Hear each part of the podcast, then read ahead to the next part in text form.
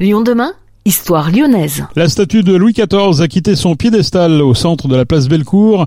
Elle a été déposée quelques mètres plus loin pour pouvoir subir une rénovation. C'est la première d'ailleurs depuis son inauguration en 1825, première fois qu'un tel démontage est engagé. Les explications de Bruno Bernard, le président de la métropole de Lyon, maître d'ouvrage du chantier. La statue avait des signes de faiblesse repérés depuis 2015, confirmés en 2019 par une étude, et donc il était urgent pour des questions de sécurité aussi, et pour qu'elle ne euh, chute pas euh, de son socle d'entreprendre euh, ces travaux, euh, qui sont des travaux aussi d'excellence, avec des corps de métier, de travail du bronze et du marbre, qui sont aussi assez passionnants. La statue de Lomo va faire l'objet de démontage, d'observation, de réflexion pour une réparation efficace et durable. Si son état général paraît plutôt bon, certains points de faiblesse avaient été constatés, ce qui avait conduit la ville à protéger l'édifice. Cyril Martinez est chaudronnier d'art pour la fonderie de Coubertin, l'une des deux entreprises sélectionnées pour la restauration. Alors on va déjà commencer par désolidariser le cavalier du, cheval. Alors ça, il y a des assemblages un petit peu dans tous les sens, donc il faut, étudier avant d'attaquer trop vite. Et une fois qu'on aura désolidarisé, on regardera la structure intérieure dans quel état elle est. Elle a l'air plutôt bonne. Et ensuite, on, renforcera, on protégera de la corrosion. Ensuite, après, on, fera la restauration du, bronze euh, avec toutes ces fissures, toutes ces réparations qu'il y aura à faire. Et, après, il faudra refaire un châssis pour le, maintenir sur son nouveau socle. C'est plein ou c'est vide tout ça C'est vide. Tout, y compris jusqu'au sabot.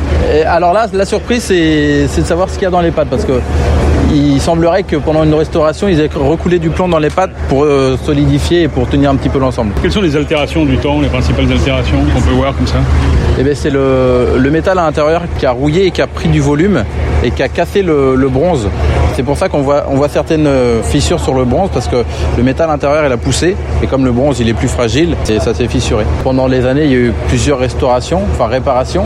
Donc on voit des soudures qu'ils ont recassées et c'est ce genre de choses qu'il faudra qu'on répare. La dépose de la statue a permis dans un premier temps de la peser. Certaines archives faisaient mention de 13 tonnes. Finalement, c'est 9 tonnes 5. L'architecte en chef honoraire des monuments historiques, Didier Replin, nous explique tout l'enjeu autour de cette rénovation. Louis XIV était sur son cheval depuis près de deux siècles. Il n'avait pas bougé, bien évidemment.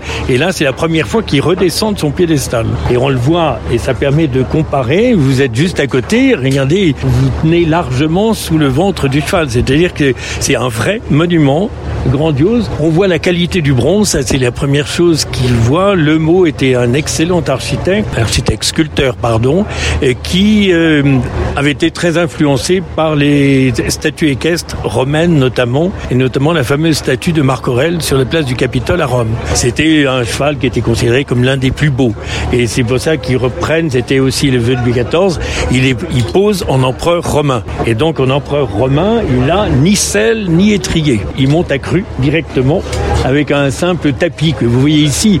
je vous parlais, regardez, dans le bronze, il arrive à donner des formes aux franges. On a l'impression qu'il y a du vent et que ça va partir. C'est-à-dire le, le bronze est de qualité. On reconnaît une belle sculpture quand le sculpteur a su donner la vie à la matière. Et là, on voit la vie. Vous regardez les reines ici, on a l'impression que Louis XIV vient de tirer dessus. Elle pourrait être en cuir. Arriver avec le bronze de donner l'effet d'un cuir, c'est difficile. Arriver avec le bronze de donner l'effet d'un tapis qui est assez mou avec euh, des franges, c'est encore plus difficile. Et de même, vous voyez que le, les, le, euh, le, je dirais la patine du cheval et puis le rendu des carnations, comme on dit, n'est pas le même. Le rendu des cheveux de Louis XIV ou la crinière, la crinière est assez extraordinaire. Regardez les, les crinières et notamment la fameuse queue du cheval où tous les Lyonnais de, se donnaient rendez-vous, eh ben, ils la verront de près. 200 ans, quelles sont les altérations du temps? Les altérations, le bronze est très solide, mais le bronze, avec la pollution, souvent la,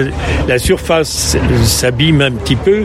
On le voit d'ailleurs, euh, ben là vous pouvez pas le voir, mais le bras Louis XIV, euh, le dessous du bras est beaucoup plus lisse que le dessus, parce que le dessus, il y a deux siècles qu'il reçoit la pluie. Donc la pluie même a des effets, euh, mais quand je dis des effets, c'est simplement, euh, je veux dire, au lieu d'avoir une peau complètement lisse, c'est un peu une peau de pêche. Mais voilà, il y a peu de différence. Mais c'est néanmoins une influence de ça. Plus une chose, c'est qu'elle a subi des réparations depuis, et notamment, il était, le socle était devenu très noir il y a eu des, on va dire, des nettoyages qui ont été faits et il faut bien reconnaître que les techniques de nettoyage ont beaucoup évolué ces dernières décennies. Si vous vous souvenez des, pas vous êtes beaucoup trop jeune, mais dans les années 60, c'était le sablage qui a massacré tout. Après, on est passé au gommage, après ainsi de suite.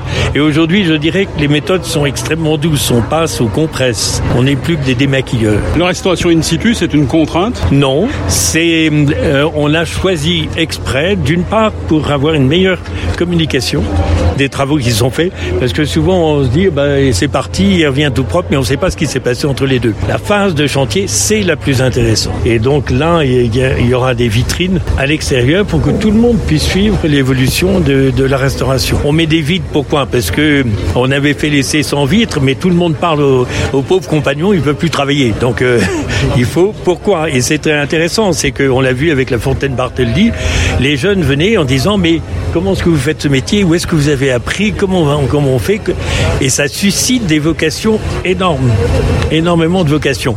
Ben, vous savez, quand on a la chance de travailler que sur du beau, quand on travaille dans les monuments historiques, on sera un slug toute la journée, c'est déjà pas mal. Et puis deuxièmement, on voit que des choses bien faites. Donc on est pour nous, les des choses comme ça, c'est une célébration du savoir-faire humain. C'est ça qui est beaucoup plus important que même la date, si c'est 1700, 1820 ou 22, c'est pas ça qui est important. Ce qui est important, c'est l'expression de la célébration du génie humain, littéralement. Et puis ici, c'est un très beau, très très beau morceau de sculpture. Didier Replin, les Lyonnais et les touristes pourront assister au chantier de rénovation grâce à des fenêtres qui vont être percées prochainement dans la palissade. Notez que le cheval et le roi seront à nouveau perchés sur leur piédestal pour la prochaine fête des Lumières.